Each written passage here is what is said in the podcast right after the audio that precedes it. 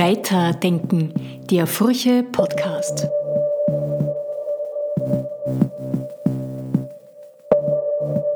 Ja, willkommen zur neuen Ausgabe unseres Podcasts Weiterdenken, mit dem wir ein bisschen über die Tagesaktualität hinausdenken wollen. Wir sind die Wochenzeitung Die Furche und ich bin Doris Hellenberger. Diesmal geht es um ein Thema, das von den Regierungsturbulenzen etwas in den Hintergrund gedrängt worden ist, nämlich die Gewalt an Schulen. Das Video aus einer Otterkringer HTL, auf dem zu sehen ist, wie Schüler ihren Lehrer systematisch fertig machen und dieser Lehrer dann zurückspuckt in seiner Not, hat für Aufsehen gesorgt. Wie kann eine solche Szene, wie können solche Szenen verhindert werden und wie kann man ein Klima der Wertschätzung und des Respekts in Klassen herstellen? Diese Frage haben wir in einem Furchegespräch mit drei Personen besprochen, die Erfahrung haben auf ihrem Gebiet.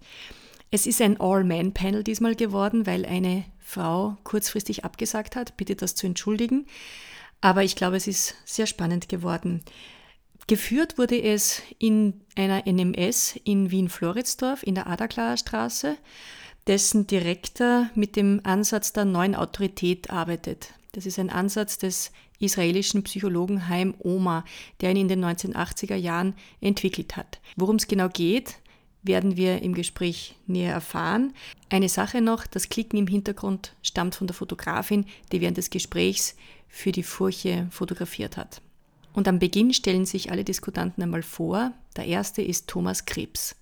Ich bin Personalvertreter in Wien. Ich bin Vorsitzender des Zentralausschusses, also der wienweiten Personalvertretung und führe natürlich auch persönlich viele Gespräche und viele Beratungen mit Kolleginnen und Kollegen durch, die sich persönlich an mich wenden. Anton Meyer, bin Schulsozialarbeiter seit 2012 bei der Bildungsdirektion Wien. Davor war ich in der außerschulischen Jugendarbeit tätig. Ja, Erich Breyer, Direktor einer neuen Mittelschule in Floridsdorf in der Aderklauer Straße. Ich bin seit 19 Jahren hier Leiter und war vorher auch Personalvertreter lange Jahre in der Bundesleitung der Gewerkschaft tätig und in vielen anderen Gremien. Ich möchte Sie ganz herzlich begrüßen zu unserer Diskussion heute. Freut mich sehr, dass Sie so kurzfristig Zeit gefunden haben zu diesem aktuellen Thema. Sehr gerne. Dieses Video, das Sie vermutlich gesehen haben, ja. wäre so etwas an Ihrer Schule theoretisch möglich? Ich denke mir, dass äh, so etwas an fast jeder Schule möglich sein könnte. Jede Schule hat ihre Qualitäten, aber auch ihre, sage ich jetzt, Schwachpunkte. Und ich denke mir, es ist möglich. Ich gebe dem Direktor Breyer vollkommen recht. Ich glaube, dass das überall passieren kann. Und ich weiß, dass ganz ähnliche Geschichten durchaus schon passiert sind, nur sind sie halt nicht so hinausgetragen worden. Mich erreichen sicherlich wöchentlich Beschwerden von Lehrerinnen und Lehrern, dass sie körperlich, seelisch, medial von Schülern angegriffen werden. Kann man tatsächlich eine Tendenz feststellen, dass es wirklich zunimmt, wie er in den sozialen Medien quasi kolportiert wird? Ich nehme die, die Tendenz sehr wohl wahr, dass die Kolleginnen und Kollegen auf jeden Fall bereit sind, eher bereit sind, ganz offen darüber zu sprechen. Denn wenn, wenn eine Lehrerin, ein Lehrer in irgendeiner Form attackiert wird, ist ja das auch immer mit dem Nimbus einer, einer Selbstschuldfrage oder auch einer unheimlichen Scham verbunden. Das ist ja eine ganz, ganz unangenehme Situation, vor einer Klasse so bloßgestellt zu werden. Und natürlich gehört da eine, eine unglaubliche Kraft dazu zu sagen, das ist geschehen und ich stehe dazu und ich will auch, dass das aufgearbeitet wird.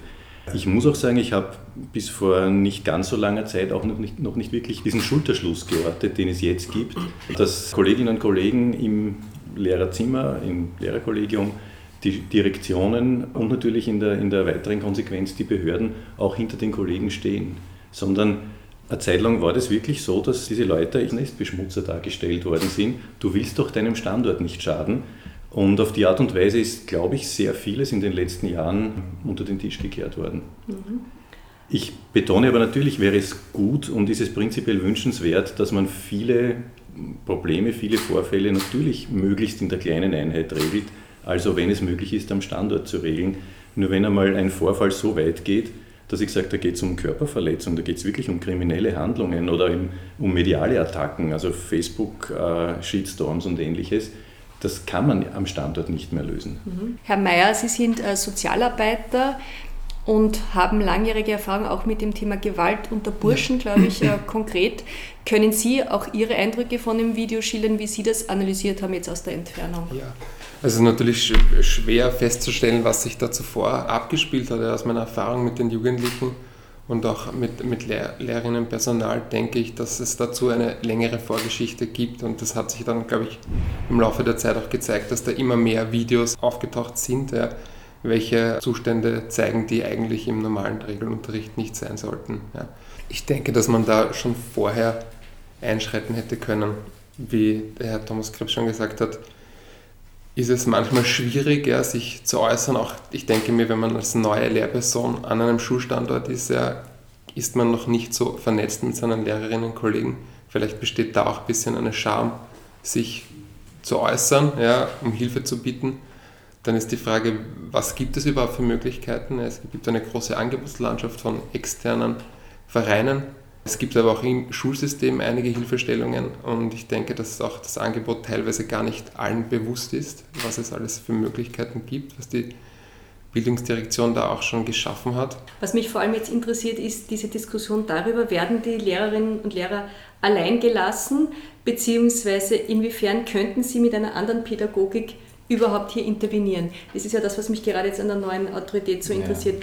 Ja. Äh, Herr Krebsen, es war ein Gastkommentar von einem Diplom-Sozialarbeiter Reinhard Amminger im Standard dieser Tage und der hat es sehr auf den Punkt gebracht. Er hat gesagt, aus seiner Sicht, das System Schule begegnet auffälligen Schülerinnen und Schülern mit Hilflosigkeit und Inkompetenz.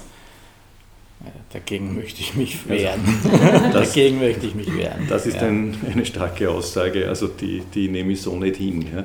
Ich orte Ratlosigkeit mit dem Begriff könnte ich einigermaßen leben in bestimmten Bereichen. Ja. Ich habe das Gefühl, dass die Lehrerinnen und Lehrer insofern sehr oft alleingelassen sind, dass man vieles einfach ins Aufgabenfeld der Lehrer überträgt. Auch eben diese, diese klassische Geschichte, die Schule ist für alles zuständig, also vom Essen mit Messer und Gabel bis hin zu, wir sollen die Schüler, ich sage mal, hochschulreif bringen. Ja. Diesen Spagat wird die Schule nie und nimmer leisten können. Und das hat man auch sicherlich in den 70er und 80er Jahren, als das massiv zugenommen hat, einfach der Schule immer mehr Aufgaben zu übertragen, die früher klassischerweise im Elternhaus stattgefunden haben, möglicherweise in, vielen Fällen ja immer noch im Elternhaus stattfinden, aber in sehr vielen Fällen ausschließlich, ausschließlich der Schule überlassen sind, dass halt diese Entwicklung einfach eine, eine für die Schule nicht machbare Entwicklung war. Viele Lehrerinnen und Lehrer sind es sicher gewöhnt zu sagen, wenn es ein Problem gibt, muss ich mich darum kümmern.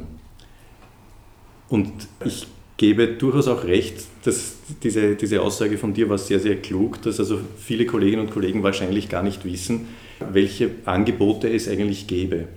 Ich denke, im Zuge dieser Diskussion beginnt es aber viel wacher zu werden, dass die, die Kolleginnen und Kollegen sehr wohl jetzt darauf immer mehr achten, wo habe ich tatsächlich Hilfeleistung und äh, wie kann ich mich selbst unterstützen.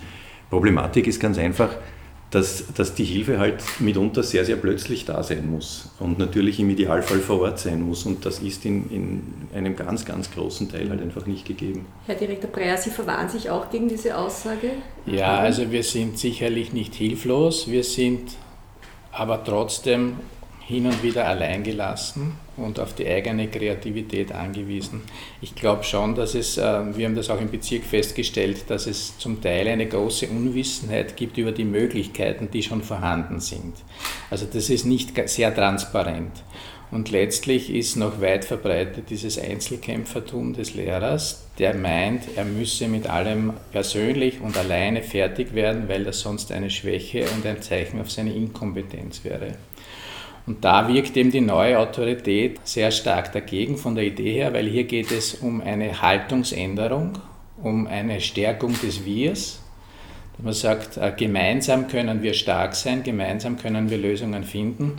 Und ich sage immer wieder, wenn es zu Vorfällen kommt, bei einzelnen Lehrerinnen, dass das kein Angriff unter Anführungszeichen auf die Person ist, sondern maximal auf die Institution und zwar auf die gesamte Institution. Das heißt, ein Angriff oder ein, eine Missachtung unserer Vereinbarungen ist ein Angriff auf uns als Schule, auf das Wir. Und dagegen leisten wir Widerstand und sprechen uns dann auch deutlich dagegen aus.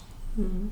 Jetzt muss ich Sie noch fragen, würden Sie das teilen, diese Analyse, Herr Mayer? Dieses äh, Sozialarbeiters.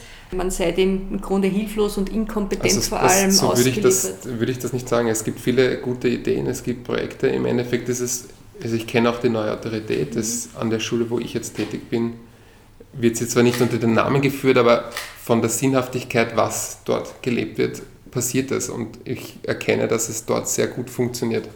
Herr Direktor Breyer, können Sie ein bisschen beschreiben, wie das jetzt konkret funktioniert, dieses, äh, das mit der neuen Autorität an Ihrer Schule? Sie haben schon gesagt, es geht um eine Gegenmaßnahme gegen das Einzelkämpfertum, das Wie ist ganz wichtig. Können Sie nochmal die Haltung beschreiben, die diese neue Autorität ausmacht? Die Haltung grundsätzlich äh, zeigt sich in den sieben Säulen. Da hat es ja auch schon einen Bericht in der Furche drüber gegeben, den ich heute äh, im Pendlerzug noch einmal verfolgt habe. Also es ist sehr umfassend schon dargestellt worden. Es geht eigentlich um die Präsenz das heißt, wir zeigen, wir sind für dich da, für den Schüler. Wir werden auch nicht weggehen, auch dann, wenn du Schwierigkeiten machst. Und wir werden dich dabei unterstützen, dass du dich mit uns gemeinsam an unsere Vereinbarungen halten kannst. Also wir sind präsent, wir schauen nicht weg, das ist ganz, ganz wichtig. Wenn es negative Dinge gibt, sowohl von Lehrerseite oder Lehrerinnenseite als auch Schülerinnenseite, dann äh, ist es ganz, ganz wichtig, dass die Transparenz gewahrt wird. Also nicht so wie früher Nestbeschmutzer oder wir kehren das unter den Tisch oder wir schauen weg. Wir machen es transparent. Wir haben derzeit einen sehr aktuellen Cyber- Mobbing-WhatsApp-Fall, den wir jetzt sehr gründlich aufarbeiten. Was heißt das, gründlich aufarbeiten? Das heißt, wir haben mit den Schülern gemeinsam einmal geschaut, wo kommt diese Geschichte her, woraus ergibt sich diese Unsicherheit oder dieses unkluge Verhalten. Wir sprechen dann mit den Eltern der Hauptakteure in dieser Gruppe haben die Grätzelpolizistin eingeladen dazu, die wird nächste Woche kommen. Wir haben einen Elternbrief verfasst, wo ganz deutlich beschrieben wird, was in dieser Gruppe passiert ist. Das heißt, wir nennen die Dinge auch beim Wort. Wir beschreiben ganz genau, welche Art von Beschimpfungen hier vorgekommen sind, und zwar wortwörtlich. Und wir sprechen auch die Bilder, die hier vorgekommen sind, nicht umschrieben, sondern deutlich an und weisen die Eltern darauf hin, das gibt es, schaut euch das bitte mit uns an. Und wir bitten Sie um Unterstützung und je mehr wir zusammenarbeiten, umso größer wird die Sicherheit für alle. Mhm. Das heißt, diese Lehrkraft ist zu Ihnen gekommen mit dem oder wie wurden Sie davon in Kenntnis gesetzt? Eine Schülerin hat sichtlich den Druck nicht mehr ausgehalten, der in dieser Gruppe stattgefunden hat und hat uns dann äh, sozusagen den Tipp gegeben, hat uns dann erlaubt, mit, auch mit Einwilligung der Eltern, dass wir gemeinsam sozusagen diese Gruppe recherchieren. Wir haben uns bei Safer Internet, mit, dem, mit denen wir schon seit Jahren immer wieder zusammenarbeiten, und auch bei der Notfallnummer des Stadtschulrates erkundigt. Hier wurde uns geraten, man möge das sehr allgemein halten, also nicht so ins Detail gehen. Und nach einem Wochenende habe ich und die Kollegin, also haben wir gemeinsam gespürt, da im Bauch drinnen, so das Allgemeine, das geht nicht mehr, sondern man muss es konkret ansprechen, was ist hier passiert, weil sonst wird wieder drüber hinweggesehen. Und daher haben wir das sehr massiv jetzt betrieben. Mhm. Herr Krebs, was halten Sie von diesem Zugang oder von dieser Art, solchen Konflikten umzugehen? Ich, ich denke, es ist sprichwörtlich für das, wo es wirklich funktioniert, nämlich dann, wenn Lehrerkolleginnen wirklich ähm, Geschlossenheit zeigen. Das ist ja die Voraussetzung Dazu gehört aber vieles, ja, nämlich da gehört zum Beispiel auch ein, ein sehr stabiles Lehrerteam. Wenn eine starke Fluktuation ist, wie es an Standorten stattfindet. Ja. Und auch nicht vergessen, wir haben eine massive Abwanderung in andere Bundesländer, wir haben eine Pensionierungswelle. Ja. Es gibt Standorte, deren Schülerzahlen sehr, sehr schwankend sind. Da kann ich nicht diesen Duktus verfolgen. Das ist, glaube ich, ein ganz großes Problem vieler Schulen. Wenn eine, ein Standort einmal wirklich diese Geschlossenheit aufbringt, zu sagen, die Probleme, die wir haben, die wollen wir gemeinsam angehen, dann ist das großartig. Ja. Und dann sieht man ja auch, dass es auch den Leuten entsprechend gut geht, und zwar allen Beteiligten, allen Schulpartnern. Und da gehören drei Gruppen, nämlich da gehören die Eltern dazu, die, die Schülerinnen und Schüler und die Lehrerkolleginnen. Ich möchte nur zum vorher noch Gesagten etwas anmerken. Ich glaube, was auch ganz wichtig ist, ist, dass wir uns auch doch ganz klar der Sache besinnen, geschützt gehören Opfer und geschützt gehört diese große schweigende Mehrheit. Wir haben in den Klassenzimmern ganz viele Kinder sitzen, denen Vorfälle unangenehm sind, die ja das nicht wollen. Die meisten Schülerinnen und Schüler haben ja ein sehr, sehr positives Lehrerbild. Das heißt, wenn ein, ein Mitschüler, eine Mitschülerin meinen Lehrer attackiert, in welcher Form auch immer, tut mir das eigentlich seelisch weh. Ja? Und das ist äh, das Beispiel auch bezeichnend, dass dieses eine Mädchen dann, ich sage jetzt einmal, ausgepackt hat, um irgendwie da so ein Gaunersprachenmäßig zu bleiben, weil sie das einfach nicht aushält. Und dann ist es natürlich großartig, wenn, wenn eine Schule dann so an einem Strang zieht.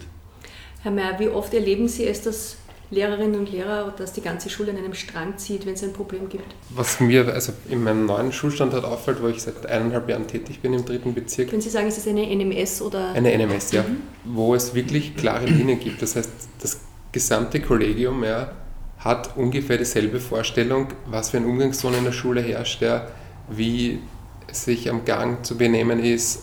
Das heißt, wenn dort Schimpfworte fallen, dann wird das nicht einfach stehen gelassen, sondern es wird aktiv auf die Schüler, Schülerinnen zugegangen, es wird angesprochen und es wird von jeder einzelnen Person gemacht.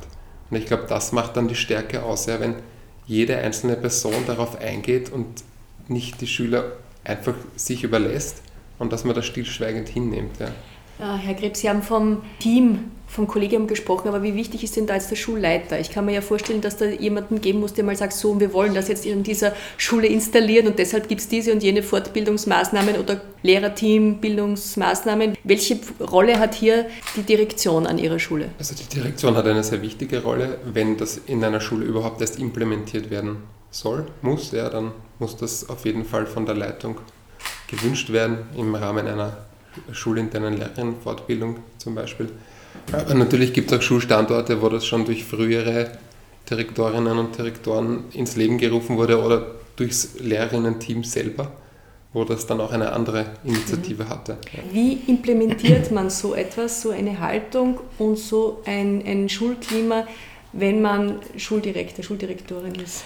Ich denke mir, da kann ich dem Kollegen nur recht geben, der aus, das, aus der Sozialarbeit kommt viele Dinge der neuen Autorität, und darum gefällt mir der Name auch nicht so gut, sind ohnehin Standard bei den Lehrern, bei vielen Lehrern. Ja. Die neue Autorität sozusagen äh, sucht nur alle Dinge zusammen und macht sie noch einmal bewusst. Und es geht um eine Haltungsänderung. Das heißt, das Kind steht schon sehr im Mittelpunkt, aber es geht auch um den Schutz der Kolleginnen am Standort. Das heißt, ein gemeinsames Auftreten, ein Wir, transparent sein und Widerstand leisten gemeinsam gegen Dinge, die wir nicht tolerieren wollen und können. Heißt das konkret, dass alle Ihre Lehrerinnen und Lehrer eine gewisse Fortbildung in diesem Bereich neue Autorität durchlaufen müssen, wenn sie zu Ihnen kommen? Das ist leider technisch ja nicht möglich. Ja? Aber ich würde es mir natürlich wünschen, dass sich alle damit auseinandersetzen. Das Wichtige, glaube ich, ist, und das habe ich gemacht, ich habe davon erfahren vor einigen Jahren, von diesem System, und bin dann eigentlich so entflammt, dass ich mir gedacht habe, ich muss mich selbst firm machen und daher habe ich diese Ausbildung für mich gemacht.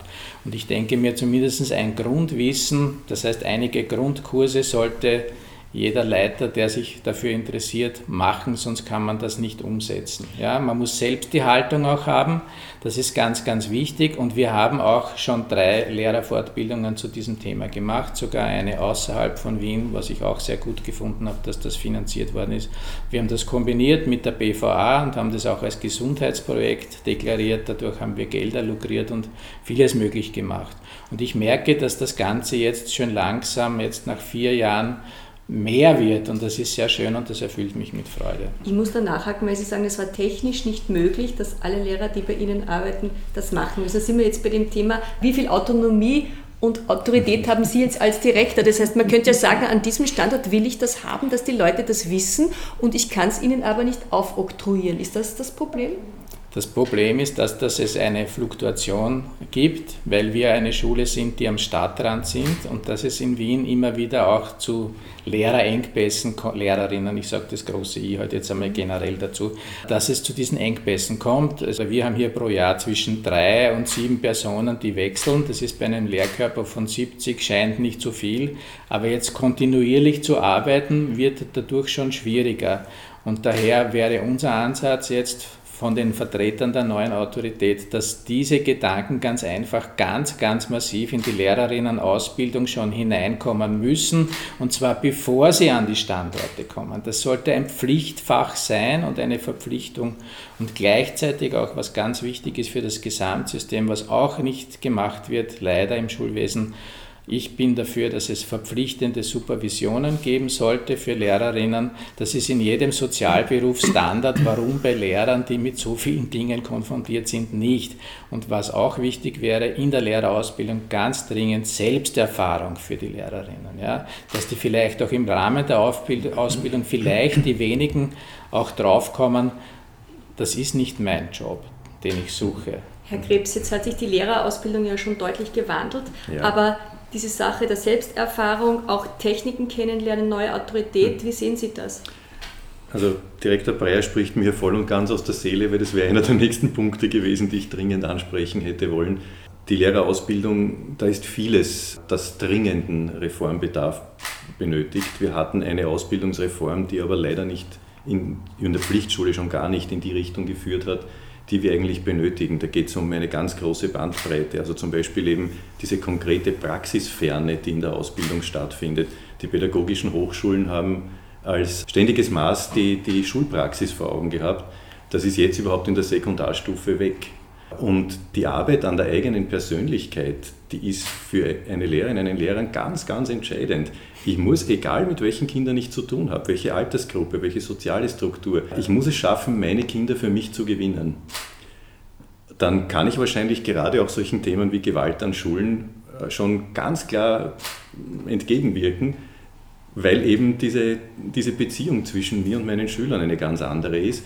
Und ich kann das nur ganz, ganz klar bestätigen, was der Herr Direktor Breyer gesagt hat. In der Ausbildung muss auf solche Problemfelder nicht nur hingewiesen werden, sondern die, die Kolleginnen und Kollegen müssen wirklich ein Rüstzeug haben, um hier in die Praxis gehen zu können. Aber wäre sowas wie eine verpflichtende Fort- und Weiterbildung dann auch ein Thema? Das ist ja was, was von den Lehrervertretern immer eher zurückgewiesen wird. Äh, das stimmt gar nicht, denn wir haben eine verpflichtende Fort- und Weiterbildung sowohl im Gesetz als auch in unseren Lehrerdienstrechten verankert. Die Frage ist, in welche Richtung geht die Fort- und Weiterbildung? Und da sind wir zum Beispiel wieder bei dem Problem, dieses, dieses mangelnden Kontinuums an einem Standort. Wenn mir zum Beispiel der Kollege abhanden kommt, der die Informatik übergehabt hat und ich habe niemand anderen, ist der dringendste Bedarf vor allem wahrscheinlich anderen, dass, der, dass ein anderer Kollege diese Lücke füllen muss. Das heißt, dass wirklich ein Kollegium geschlossen an so einer Thematik dranbleiben kann, wäre wünschenswert. Die Realität schaut aber anders aus. Herr Mayer, wir haben am Anfang das Wort Inkompetenz gehabt, dagegen mhm. haben sich alle verwahrt. Aber wie schaut es jetzt wirklich mit diesen Kompetenzen aus, von der Persönlichkeitsentwicklung oder auch pädagogische Haltungen und so weiter, die die Lehrerinnen und Lehrer mitbekommen haben, mit denen ihre Kinder dann zu tun haben? Ähm, ich kann sagen, zum Beispiel bei mir im Schulstandort ist es schon so, dass Lehrer, Lehrerinnen mit mir im Austausch stehen, über Probleme berichten. Wir überlegen uns gemeinsam, was kann man tun. Ja es ist auch nicht so, dass ich jetzt das Allmittel habe und ich komme in die Klasse und es funktioniert wieder. Das ist es nicht. Das heißt, es gibt viele verschiedene Projekte, Übungen, Theorien, die man probieren kann und dann kann man evaluieren, was funktioniert. Ja. Könnte man das ein bisschen konkreter ja. machen, nachdem ich jetzt schon jemanden da habe, der in den Schulen arbeitet. Sie sind fix an dieser Schule. Genau. Das ja. ist ja auch schon, glaube ich, ein Luxus, oder? Ja, das, das ist sagen? ein Luxus. Ja. Dass eine Schule einen fixen Schulsozialarbeiter genau. hat. Wie viele Schülerinnen und Schüler sind an Ihrer es Schule? Es sind äh, zehn Klassen und es sollten um die 200 Schüler. Können Sie einen Fall skizzieren, der zuletzt an Sie herangetragen wurde und vielleicht auch ein bisschen die Methodik, wie Sie das dann bearbeitet haben? Also ein Fall, wo es, glaube ich, um das ein bisschen ging, äh, war eine Kollegin, äh, die auf mich zugekommen ist und berichtet hat, dass sie mit drei, vier Jugendlichen, wenn sie mit ihnen gemeinsam im Unterricht arbeitet, und bei uns ist oft die Möglichkeit, in separaten Räumen zu arbeiten, dass die Sprache der Jugendlichen sehr vulgär ist. Es ist sehr an die Musik angelehnt, die sie hören, ja, Raf Gamora, Capital Bra, die sehr frauenverachtend ist und ja, sexistisch und einfach nicht in Ordnung. Und wir dann einfach durchprobiert haben, ich habe ihr den, den Tipp gegeben, mit den Jugendlichen darüber zu sprechen, ja, dass sie sich dabei einfach nicht wohlfühlt. Den Jugendlichen klar zu sagen, dass sie das so nicht möchte. Ja, Wichtig ist, dass sie das nicht vor der Gruppe gemacht hat, sondern im Einzel- oder Zweiergespräch mit den Schülerinnen. Und es hat sich gezeigt, dass das bei diesen Jugendlichen geholfen hat. Es kann sein, dass man dann nach zwei, drei Monaten dasselbe Gespräch noch einmal führt, aber es hat ihr in dem konkreten Gefallen. Mhm. Herr Breyer, Sie sitzen auf Nadeln? Ja, nein, ich möchte das nur verstärken, ganz einfach. Ich glaube, der Schlüssel ist die Beziehung. Der Schlüssel, wenn wir etwas bewirken wollen, ist, dass wir Beziehung herstellen und sie wahren, also auch in schwierigen Situationen. Und da gibt es einen schönen, also einen Satz, der mir sehr gut gefällt. Die Kinder brauchen unsere Liebe am meisten, wenn sie sie am wenigsten verdienen. Und der sagt eigentlich alles aus. Wenn wir das Gefühl haben, so das geht gar nicht mehr, genau dann müssen wir sagen, wir sind präsent, wir sind deine Eltern. Die Eltern würde ich auch vermehrt brauchen dabei. Und da gibt es halt mit dem Migrationshintergrund mitunter das Problem nicht, dass die Eltern nicht bereit wären zu unterstützen, sondern von, ihrer, von ihrem Verständnis her sehen sie die Schule als so qualifiziert, dass sie es mitunter nicht verstehen, warum sie da jetzt als Eltern was tut, tun sollen. Also es ist nicht ein Nicht-Wollen, sondern sie verstehen es nicht, warum wir nicht so toll sind und das alleine lösen können. Sie sagen, der Schlüssel ist die Beziehung, Herr Krebs. Jetzt ist es ja oft nicht ganz einfach, die totale Wertschätzung und Sympathie gegenüber Halbwüchsigen zu haben, die einem halt quasi mit den sprichwörtlichen Hintern ins Gesicht fahren mhm. und da ihre Grenzen ausloten wollen. Es hat jetzt einige Kommentare zu den Vorfällen gegeben. Einer davon war von Martina Salomon im Kurier, gebt der Schule die Autorität zurück. Mhm. Also es gibt ja viele, die sagen, das ist ist jetzt alles eine Folge von zu viel laissez-faire, alle Autoritäten sind nichts mehr wert. Äh, das kann nicht sein, dass man so, man hat ihnen zu viel durchgehen lassen, man braucht da wieder ein bisschen mehr klare Anweisungen und Grenzen. Was sagen Sie dazu, zu dieser Position? Ich glaube, in dem, in dem Gespräch bisher ist ja schon herausgekommen, dass es ganz, ganz wichtig ist, dass es in einer, in, in einer Schule, aber natürlich auch in anderen Einheiten, Familie, Beruf, wo auch immer, in der Öffentlichkeit, in einer Straßenbahn, dass es Regeln gibt, die eingehalten werden. Ich glaube, das ist das, was hier immer wieder auch betont worden ist. Und natürlich ist es die Aufgabe der beteiligten Personen, im Idealfall aller beteiligten Personen, diese Regeln einzufordern und natürlich bei sich selbst anfangend, diese Regeln auch vorzuleben. Das heißt, ja, ich bin absolut überzeugt davon, dass Schule Autorität braucht, nämlich zu sagen, es gelten Regeln, von denen wir überzeugt sind und die wir benötigen, um miteinander auszukommen. Geht das, was jetzt politisch angedacht ist, als Reaktion auf diesen Vorfall in diese Richtung? Das kann sein, wenn Sie jetzt die Timeout-Klassen ansprechen, unter beispielsweise. Ja. Ich persönlich kann mir unter den Timeout-Klassen nichts bzw. noch nichts vorstellen, weil mir das noch nicht konkret genug ist. Ja.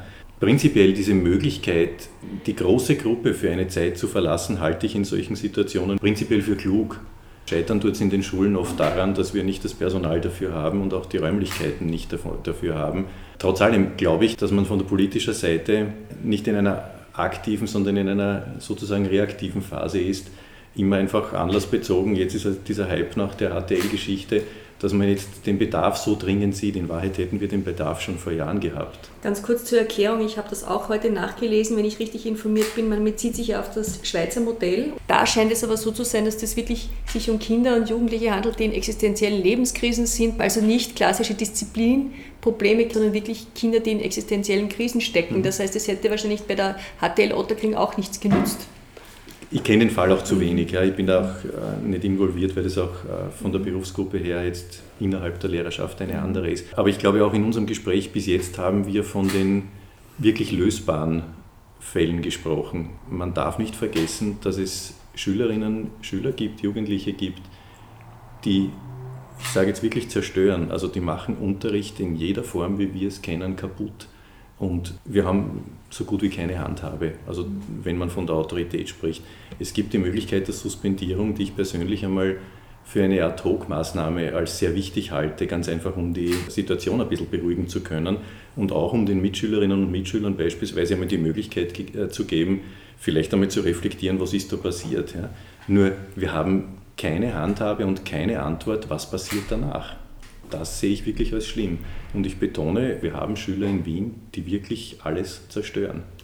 Da muss ich jetzt Sie fragen, Herr Mayer, was macht man mit solchen Jugendlichen? Kennen Sie solche Fälle? Es gibt solche Fälle. Meistens ist es bei diesen Kinder, Jugendlichen so, die so auffällig sind, dass sie quasi das am Schulalltag nicht so teilnehmen wollen, sondern wirklich wieder, Thomas Krepp schon gesagt hat, äh, den Unterricht unter Anführungszeichen zerstören, ja, indem sie andere dazu einladen, da ist ja zu Hause ganz viel passiert. Ja, das ist auch das, wo dann die Schule quasi die erste Stelle von Autorität ist, in dem Sinne, dass sie Regeln hat, diese Regeln auch einhalten möchte. Ja, also es ist schon so, dass es wirklich sind Ausnahmefälle, aber es gibt es, dass Familien oft äh, ohnmächtig sind, ja, wie sie mit ihren Kindern, Jugendlichen umgehen. Das heißt, es gibt Schwierigkeiten in der Erziehung einfach. Ja. Was Sie aber jetzt konkret? Das würde mich interessieren. Ich persönlich verwende den äh, Ansatz der motivierenden Kurzintervention. Es geht darum, der Jugendliche versucht sich von seinem Elternteil abzukapseln. Er möchte seinen eigenen Weg gehen. Das heißt, je mehr ich ihm Regeln vorschreibe, ja, desto mehr wird er dagegen arbeiten. Das heißt, man geht davon aus, dass der Jugendliche in einer Ambivalenz ist, der ist in einer Waage. Und je mehr ich ihm sage, du musst das und das und das machen, findet er Argumente, warum er das nicht machen muss. Das heißt, ich versuche in, in der Gesprächsführung mit dem Jugendlichen oder der Jugendlichen eine Balance herzustellen, ihm Argument zu geben, dass er über sein eigenes Verhalten nachdenkt. Ja? Das heißt, es ist eine Absichtlosigkeit von seinem Verhalten her und es geht darum, eine Absichtsbildung zu finden, ja? dass er in seinem Verhalten ein Problem erkennt. Weil wenn ich ihm nur sage, das ist schlecht, das ist nicht gut, wird er sein Verhalten nicht ändern. Gibt es jetzt Fälle, wo das nicht fruchtet? Gibt es auch, ja. Und was kann man mit diesen Jugendlichen dann tun? Also es gibt sogenannte Förderklassen, gibt es sehr wenige. Es ist ein schwieriges Prozedere, dass Jugendliche einen Platz dort bekommen. Sie haben die Möglichkeit, bis zu maximal zwei Jahre mhm. ja, in eine Förderklasse zu kommen, wo sie einen Unterricht haben von fünf bis acht Kindern mit mehreren extra geschulten Lehrpersonen. Das ist die Möglichkeit im Pflichtschulbereich. Ja. Es zeigt sich halt leider auch, dass es manchmal so weit kommt, dass Jugendliche, ähm, die so ein schwieriges Elternhaus haben, dann schon an dem System Schule scheitern. Und das heißt, die, nachdem sie die Pflichtschule abgeschlossen haben, gehen sie dann nachher einen anderen Weg. Ja. Das heißt, es gibt durchaus Schüler, Schülerinnen, die in der zweiten Klasse 15 Jahre alt sind. Ja. Mhm. Herr Direktor Breyer, Schüler, die Unterricht zerstören, ja. kommt das vor und was sind jetzt Ihre Erfahrungen? Haben Sie auch einmal die, Erlebnisse gehabt, dass Sie wo anstehen und dass eigentlich ein Schüler dann nicht mehr da an der Schule sein kann? Ähm, das haben wir natürlich auch schon erlebt und dann haben wir auch als, als Ausweg die Förderklasse dann in Anspruch genommen wo das Prozedere, wie gesagt, sehr langwierig ist. Ich denke mir, interessant ist, dass auch sehr, sehr schwierige Schüler und Schülerinnen regelmäßig und sogar sehr regelmäßig in die Schule kommen. Ja? Warum kann man sich jetzt fragen, sie kommen sicher nicht deswegen her, weil sie hier etwas zerstören wollen, sondern weil sie hier etwas geboten bekommen, was ihnen vielleicht in, in ihrer Kindheit oder in ihrem Leben zu Hause nicht bekannt gemacht worden ist. Das heißt ein Rahmen, eine Ordnung und Verlässlichkeit. Ja. Verlässlichkeit, Schule findet statt. Die beginnt um 8 Uhr, der Lehrer X kommt rein, die Lehrerin Y kommt dann auch rein, ich habe Ansprechpartner, ich habe Kolleginnen und Kollegen. Das heißt, diese Schülerinnen und Schüler, die eigentlich auffällig und schwierig sind, die fehlen nie. Und äh, das macht es für uns natürlich auch noch schwieriger. Ja? Schwieriger ist es auch, wie wir wissen, als Elternteil Einfluss zu nehmen auf das eigene Kind ist nicht immer ganz einfach. Genauso ist es für die Lehrerin und den Lehrer nicht einfach, auf das Kind jetzt Einfluss zu üben. Und da braucht es dringend externe, die nicht beurteilen, die nicht unterrichten, die einen anderen Zugang haben, Kinder schenken diesen Personen, wenn die Beziehung hier auch noch besser aufgebaut ist, mehr Vertrauen. Gibt es eine solche externe Person an Ihrer Schule? Also meine Schule hat 16 Klassen im Vergleich zu 10 vom Kollegen und wir haben eine Sozialarbeiterin, die zweimal in der Woche kurz vorbeikommt, aber eine tolle Arbeit macht. Nur ihre Position ist nicht gesichert, weil das System mit Ende des Schuljahres derzeit nicht finanziert ist. Okay. Das heißt, wir haben sie ein Jahr, wir haben zwei Jahre darauf gewartet, haben sie jetzt ein Jahr und sie zittert jetzt, ob sie im nächsten Jahr finanziert wird. Jetzt muss ich mal ganz blöd fragen, nach welcher Logik werden sie eigentlich zugeteilt? Warum kann es sein, dass eine Schule einen ganzen Posten hat und eine andere so viel weniger? Es gab eine Erhebung, es gibt im Moment zwei verschiedene Schulsozialarbeiterinnen, eine über die Bildungsdirektion und eine über den ÖZBGS, den Verein, mhm. der über das Integrationspaket finanziert wurde. Mhm. Die Finanzierung ist ausgelaufen und endet quasi mit dem Schule. Das heißt, da gibt es viele Kolleginnen, die jetzt keine Ahnung haben, wie es weitergeht. Wie viele Kolleginnen werden da jetzt vermutlich nicht verlängert? Ich glaube, da geht es um 17 bis 19 Personen von ursprünglich fast 40. Also in Wien Ziel jetzt? war Genau. Also die wackeln sozusagen, ungefähr ja, knapp also 20 Leute, knapp die wackeln noch, die ja. fallen nochmal weg. Mhm. Genau. Aber es war ja auch schon schwierig, diese Personen zu finden, muss ja. man ganz ehrlich sagen, weil Aufgrund die halt. Anstellungsverhältnisse. Ja. Warum? Befristete Verträge. Vielleicht auch nicht hoch bezahlt. Ja, die Fachaufsicht war jetzt auch nicht von einer Sozialarbeiterin, sondern sie wurde bei der Schulpsychologie angesetzt. Mhm. Ähm, ja. Mhm. Das klingt ziemlich prekär alles. Ja. Also man bräuchte die ganz dringend, es gibt zu wenig Leute, weil das für die nicht attraktiv ist? Gäbe es überhaupt genügend Ausgebildete? Also scheitert es daran auch also es, oder nicht? Ich, ich, denke, es gibt schon genügend Ausgebildete. Die Rahmenbedingungen in der Schulsozialarbeit im Raum Wien sind jetzt nicht, äh, nicht die besten, sage ich mal. Mhm. Und es gibt wahrscheinlich andere Arbeitsbereiche, die eine bessere Bezahlung mhm. anbieten, die mehr Sicherheit bieten. Mhm die Supervision anbieten und, und, und. Wir haben jetzt blöderweise nur lauter, oder blöderweise lauter Leute, die in Wien arbeiten, aber haben Sie eine Ahnung, ist das anderswo besser? Ist für Schulsozialarbeiter die Situation in Oberösterreich zum Beispiel oder wo auch immer besser? Also es ist, es ist ganz schwierig, weil es in jedem Bundesland anders geregelt mhm. ist. Ja.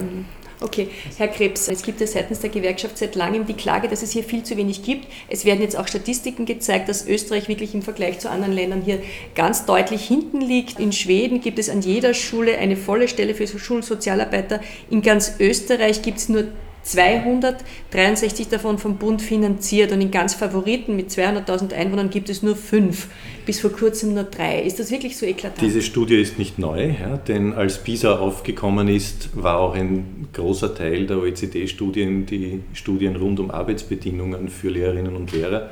Und da ist ganz klar rausgekommen, dass wir in Österreich, was den Support betrifft, ganz, ganz, ganz weit unten sind. Und es hat sich nichts geändert. Die Forderung ist absolut aufrecht. Ich glaube, dass den Lehrerinnen und Lehrern es vollkommen wurscht ist, wer das bezahlt, ja, weil dieses Spielchen Bund, Land immer hin und her geht. Dieses Ping-Pong-Spiel haben wir satt. Tatsache ist, wir brauchen die Sozialarbeit und die nenne ich ganz besonders an der Schule. Und der Kollege beweist durch seine Aussagen und sein persönliches Beispiel, wie wichtig das auch für die Lehrerschaft ist, jetzt abgesehen von den Schülerinnen und Schülern, dass ich als Lehrerin, als Lehrer mich an eine, eine Fachkraft, die ein bisschen einen auswärtigen Status hat, wenden kann.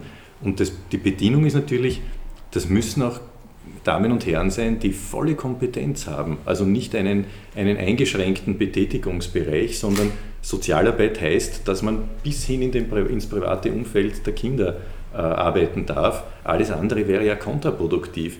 Direktor Breyer hat das geschildert. Der Schüler, der besonders schwierig ist, kommt gern in die Schule. Na klar, weil das sein soziales Umfeld ist, wo es ja eh funktioniert im Verhältnis zu dem, was sonst ist.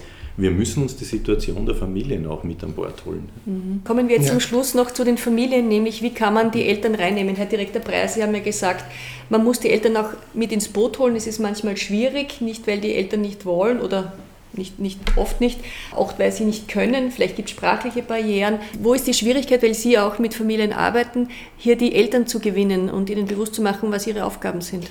Ja, also es kommt immer darauf an, was der Anlass war, warum man mit den Eltern Kontakt aufnimmt. Ja, einerseits gibt es die, die Aufklärung, die Informationsweitergabe, die telefonisch passieren kann, die auch im, im, im Rahmen Eltern, Elterngespräche stattfindet für Eltern, die oder Erziehungsberechtigte, die schwer zu erreichen sind für die Schule, ja, ist es schon ein Vorteil, dass wir auch am Schulstandort vor Ort sind und wir dann quasi auch die Schüler, Schülerinnen, die Eltern zu Hause aufsuchen können. Ja.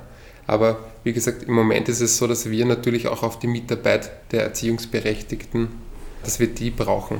Es gibt ja da jetzt sehr viele Vorschläge, wie man mehr Druck ausüben kann, finanzielle Drohungen, wenn du nicht kommst, dann kürzen wir dir die Kinder, die Familienbeihilfe oder was auch immer, oder verpflichtende Elternabende oder noch mehr Druck. Ist das ein Punkt, wo man die Eltern ins Boot holen kann? Nein, also mir gefällt auch schon der Ausdruck ins Boot holen nicht, weil ich denke mal, das heißt, wir sitzen drinnen und wir holen euch jetzt gnädigerweise dazu. Das gefällt mir vom Bild her nicht. Ich denke mir, dass wir, dass wir ganz einfach und das Netzwerk stärken wollen und sagen, ohne Eltern können wir nichts tun. Und daher habe ich auch den Auftrag gegeben, ich sage bewusst den Auftrag, in den ersten Schultagen bzw. Schulwochen, dass die, dass die Eltern, alle Eltern persönlich per Telefon kontaktiert worden sind von uns als Schulstandort, sie im neuen Schuljahr begrüßt worden sind und aufgefordert worden sind von uns oder Angebote gekommen sind von uns, mit uns zusammenzuarbeiten. Mit dem Hintergrund, dass die erste Meldung aus der Schule eine positive ist weil wir erleben ja auch Eltern, die dann nicht mehr abheben, wenn sie die Schulnummer sehen. Ja? Und genau um das zu vermeiden, es gibt auch positive Meldungen aus der Schule und ich bitte auch immer wieder die Lehrerinnen, äh, das zu machen. Ich bitte Sie auch äh, bei vielen Gesprächen, die schwierig sein können, dass Sie die nur noch zu zweit führen, dass Sie sagen, äh, liebe Eltern, wir schalten das Telefon laut, die Frau Kollegin so und so hört mit, die ist mitverantwortlich, die kennt ihr Kind. Und damit kann man schon vieles ein bisschen in geregeltere Bahnen bringen. Ich denke mir, man soll bewusst machen, dass es ohne die Mitarbeitereltern nicht geht. Also ein Bewusstmachen. Ja. Druck bewirkt meistens, also bei einem selber wahrscheinlich auch nicht unbedingt jetzt die hohe Akzeptanz. Also wenn ich mich hernehme unter Druck, fühle ich mich nicht so wohl, als wenn ich etwas gern mache. Bevor wir zur Schlussrunde kommen, Herr Krebs, nochmal diese Sache des Einbeziehens der Eltern. Ist das eine Methode, die Ihnen gefällt oder hätten Sie einen anderen Vorschlag? Na, natürlich gefällt mir das sehr gut. Das positive Motivieren ist sicherlich überhaupt, wenn es funktioniert, dann gibt es einem ja recht. Ich glaube nur trotzdem, dass die Bandbreite sehr, sehr groß ist und natürlich, dass, dass es auch die Möglichkeit geben muss, in einer gewissen Konsequenz oder auf einer gewissen Ebene, dass auch Maßnahmen gesetzt werden. Sie haben beispielsweise die Schulabsenzen angesprochen da kann ich nur sagen, wir haben eine Schulpflicht und wenn wir sagen, wir nehmen die Schulpflicht jetzt als Gesetzgeber nicht ernst, sind wir unglaubwürdig. Also es muss ja wohl auch Luft nach oben geben zu sagen, wir haben auch Maßnahmen, die auch ja, tatsächlich wehtun. Ja. Da waren jetzt auch Maßnahmen, die gesetzt wurden. Geht das in diese Richtung? Sie meinen jetzt die Schulabsenzen? Ja, genau. Also jetzt wurde auch ein Prozedere, glaube ich, nochmal neu ich äh, habe hab aus, den, aus den Gesprächen mit vielen Kolleginnen durchaus positive Rückmeldungen, dass man ganz gezielt sehr wohl bestimmte Familien erreichen konnte, die jetzt sehr wohl ihre Schüler in die Schule schicken. Ja. Mhm. Ich möchte zur Schlussrunde kommen, nämlich dem, was Sie jetzt glauben, was der wichtige Ansatz ist, den man jetzt verfolgen sollte, nicht nur als Reaktion auf diesen Fall, sondern grundsätzlich, Herr Direktor Breyer, was glauben Sie wäre tatsächlich notwendig? Timeout-Klassen mhm. haben wir uns schon im Bezirk vor 15 Jahren gewünscht als eine Lösung, weil damals auch schon Probleme gegeben hat, überraschenderweise. Allerdings habe ich meine Meinung geändert. Ich denke mir, was ich mir wünschen würde, und das gibt es in einem sehr, sehr geringen Ausmaß, Ausmaß gibt es das schon, sozusagen mobile Einsatzteams, die bei Eskalationen an die Schulen kommen, und zwar speziell ausgebildete Lehrerinnen aus dem sonderpädagogischen Bereich. Das heißt, Teams von zwei bis drei Lehrerinnen, die bei Vorfällen relativ rasch zur Verfügung stehen. Das heißt, wenn ich akut einen Vorfall habe, dass die kommen können. Dazu brauche ich natürlich entsprechend viele solche Teams für Wien. Und dass die einerseits äh, sofort oder relativ rasch da sind, uns entlasten können und dann aber auch die Schule weiter begleiten, wie gehen wir mit dieser Sache um. Also es kann nicht so sein, dass ich sage, Suspendierung ja, hat auch seine Berechtigung, allerdings nur dann, wenn sie, so wie in der neuen Autorität vorgesehen, eine aktive Suspendierung ist. Das heißt, dass in der Zwischenzeit einerseits am Standort weitergearbeitet wird, andererseits der Kontakt nicht abbricht, weil wenn Kontaktabbruch heißt, ich habe keine Möglichkeit mehr einzugreifen. Das heißt, Suspendierung aus den Augen, aus dem Sinn äh, verurteile ich. Ich bin für Suspendierung. Ich würde auch gern die Möglichkeit haben, als Direktor problemlos jetzt einmal für ein, zwei Tage zu suspendieren. Ich sage das jetzt ungeschützt, ich mache das auch, mhm. obwohl ich es nicht darf. Äh, das ist ja die Diskussion, ob das autonom an der Schule jetzt möglich ja, sein darf. Also ich finde, natürlich hat diese autonome Suspendierung äh, auch Schwächen, sage ich jetzt einmal.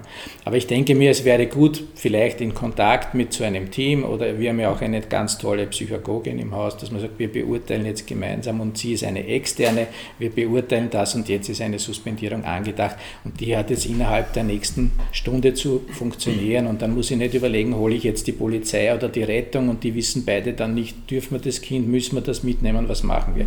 Und solche Fälle haben wir auch und wir haben auch Fälle, wo wir an die Grenzen stoßen und und da sage ich auch, leider können wir nicht alle retten. Und da gibt es eben andere Maßnahmen, da gibt es therapeutische Maßnahmen, dann gibt es die Heilstättenschule, Gott sei Dank, aber auch mit viel zu wenig Plätzen. Und die Zunahme von Kindern, die schon mit schweren Medikament beeinflussten Situationen in die Schule kommen, wo wir nicht wissen, welche Medikamente sie bekommen, nehmen sie sie oder nicht, wo die Eltern die Verantwortung an die Kinder abgeben, wo ein Elfjähriger bestimmt, ob er jetzt das Medikament, das er möglicherweise braucht, nimmt oder nicht. Also das sind Dinge, die ganz einfach unklar sind und, und irgendwie besser gelöst werden sollen. Ich fasse nochmal zusammen. Wesentlich sind diese sehr flexiblen, einsatzfähigen Gruppen, die im Krisenfall herkommen, genau, Teams. aber in großer, großer Zahl. Und die kompetent sind und, und entsprechend ausgebildet genau. und die Schule dann weiterhin begleiten. Genau. Gibt es noch einen Punkt, der in Weiterbildung Lehrer, was sind die Lehrerinnen und Lehrer ja, und so weiter Also betrifft? wenn ich jetzt bei der neuen Autorität bleibe, verpflichtend neue Autorität in der Lehrerinnenausbildung, verpflichtende bezahlte Supervision für alle Lehrerinnen, die im Dienst sind, weil ich finde das grob fahrlässig, dass es das noch nicht gibt. Okay, ich mache bei Ihnen weiter. Ja, also Herr Mayer, was wären Ihre, mal Ihr Kommentar zu den politischen Vorhaben und dann Ihre Wünsche? Ja, also die sogenannten Timerklassen wenn man das mit dem äh, System vergleicht, was in der Schweiz stattfindet, dann ist das konzeptionell ganz anders. Also man hat gesehen, das sind verschiedene Berufsgruppen, die mit den Jugendlichen arbeiten. Man hat auch gesehen, dass die versuchen, Tagesstruktur hineinzubringen. Das heißt, gemeinsam frühstücken, gemeinsam arbeiten, gemeinsam Mittagessen. Da sieht man auch, in was für einer Lebenssituation die Jugendlichen sich eigentlich befinden. Ja. Und dann erwartet man von ihnen, dass sie Schule schaffen, wenn sie in der Früh nicht einmal es schaffen, gemeinsam aufzustehen, gemeinsam zu frühstücken. Also so wie es in Wien oder in Österreich geplant ist, glaube ich, ist es nicht so, wie es in der Schweiz durchgeführt wird. Ja. Also das sollte man sich vielleicht noch überlegen.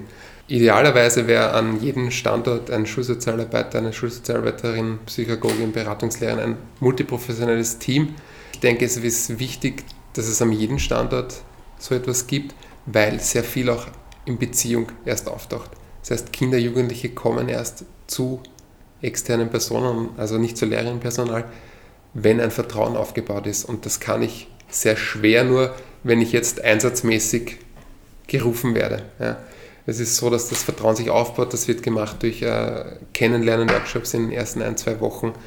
Wir werden begleiten immer die Schüler, Schülerinnen auch mit Erlebnispädagogik und so weiter. Und ich denke, dass es wichtig ist, Beziehungen aufzubauen an jeden einzelnen Schulstandort mit einem multiprofessionellen Team, um eben auch die neue Autorität, finde ich einen sehr guten Ansatz und ich finde, dass eine Haltung sein sollte, die auch in die Ausbildung fließen sollte. Okay, das sind sich sehr ähnlich. Herr Krebs, ich möchte mit Ihnen schließen. Mhm. Ihr Kommentar zu dem, was jetzt politisch geplant ist und Ihre Wünsche. Das, was politisch geplant ist, habe ich schon ein, ein, wenig angesprochen. Mir ist das einfach nicht konkret genug. Also ich, ich möchte wirklich wissen, wie stellt man sich das vor?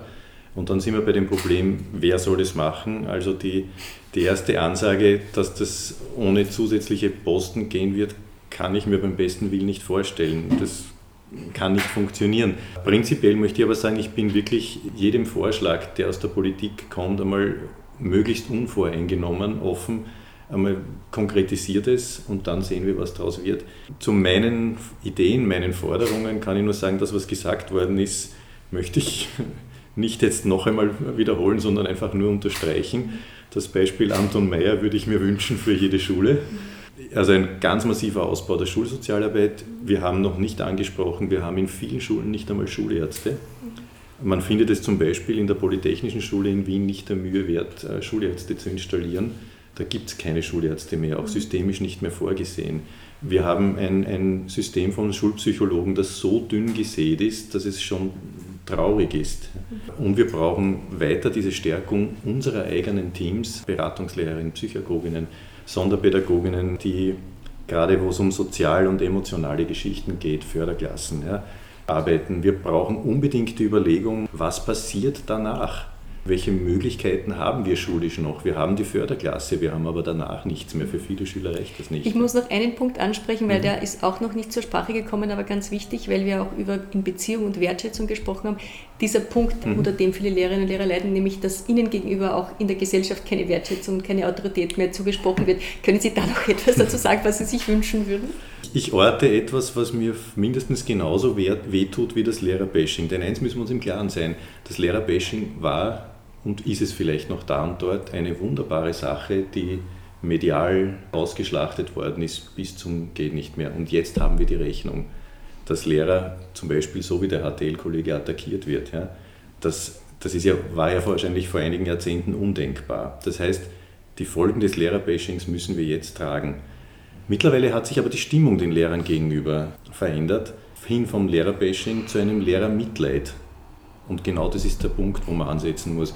Wir brauchen größte Anerkennung für unsere Leistungen und wir brauchen Respekt für unsere Arbeit. Und darunter fällt auch, dass man uns unterstützt, wo man nur kann, beim Elternhaus beginnend, aber auch bei Sozialarbeitern und ich bin wieder bei den, bei den Supportsystemen.